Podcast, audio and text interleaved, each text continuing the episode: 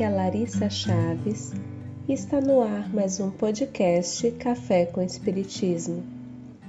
Hoje vamos refletir juntos sobre a mensagem Deus permanece, contida no livro Filho de Deus, do Espírito Joana de Ângeles, pela mediunidade de Divaldo Franco. Ouçamos com atenção as reflexões da benfeitora. Deus permanece. Jamais abandona solidão, infortúnio. Deus permanece contigo. Ele é o fulcro gerador de poder, em torno do qual tudo e todos gravitam.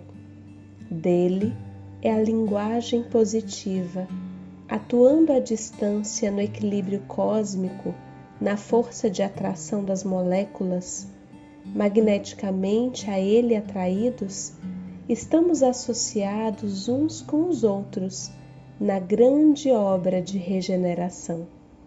Sua ação se expande e produz efeitos que se devem realizar através dos fenômenos vivos da natureza.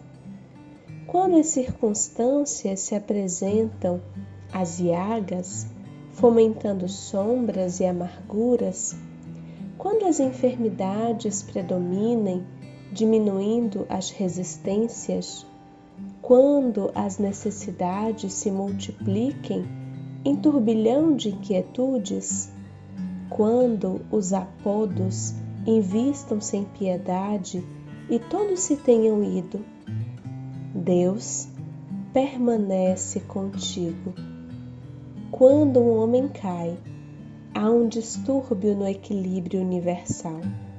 Quando ele se reergue e avança, a harmonia sideral se reorganiza. Tu és como um cosmo no universo, e as leis que te regem o destino impõem-te a gravitação harmônica em torno do astro-rei. Deus aí permanece.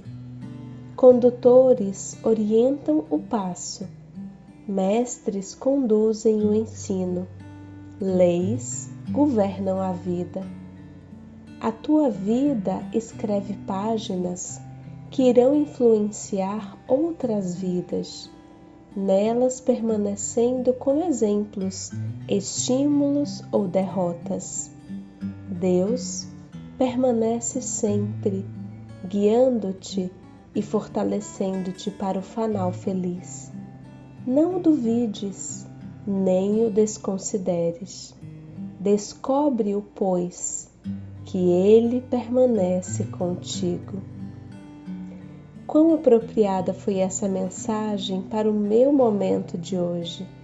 Espero que de alguma forma tenha sido útil para você também lidar com a prova da distância física em relação àqueles que amamos não é tarefa fácil.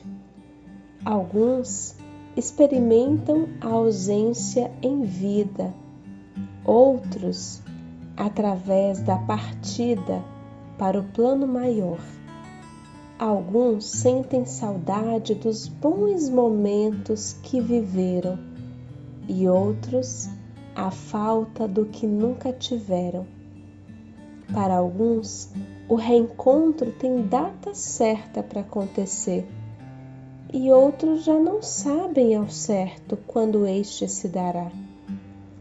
São momentos assim, em que facilmente nos sentimos solitários, abandonados, esquecidos, como se ninguém estivesse vendo a nossa dor os nossos embates.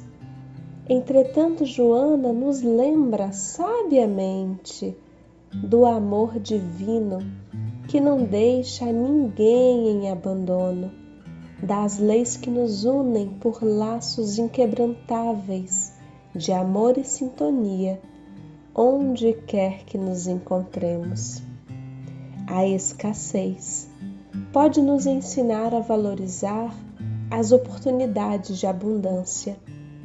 A ausência de quem amamos tem o poder de nos apontar com clareza o valor da presença.